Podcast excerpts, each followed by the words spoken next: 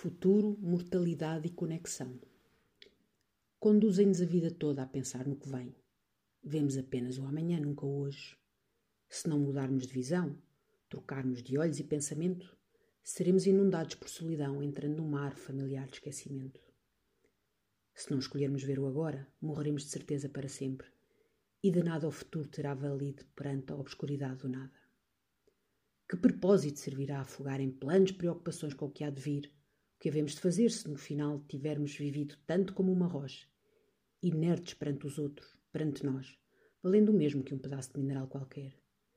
Se nos outros nada nós sobrar, nada valeu a pena.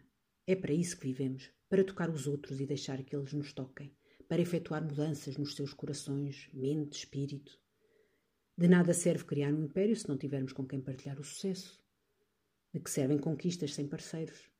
De que serve uma peça sem audiência? De que serve a arte sem espectador? Nada, pois tudo é feito de nós para os outros e na solidão nada existe.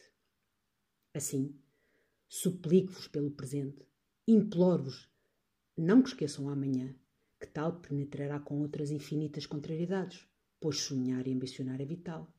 Reclamo, sim, que se deixem viver o hoje, que criem uma conexão com alguém, que criem memórias felizes, tristes, odiosas, triunfantes, Criam vocês nos outros e em vocês mesmos e que em torno os deixem criar um eles em vocês.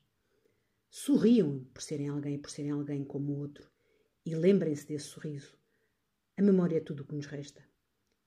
Não temos muito tempo e fabricar uma vida não é tarefa fácil, mas ao menos tentemos moldar algo que, perante o imensurável negro do aproximado fim, não nos cause arrependimento, algo com que possamos morrer felizes que sobrevive ao nada mais tempo que nós nos outros.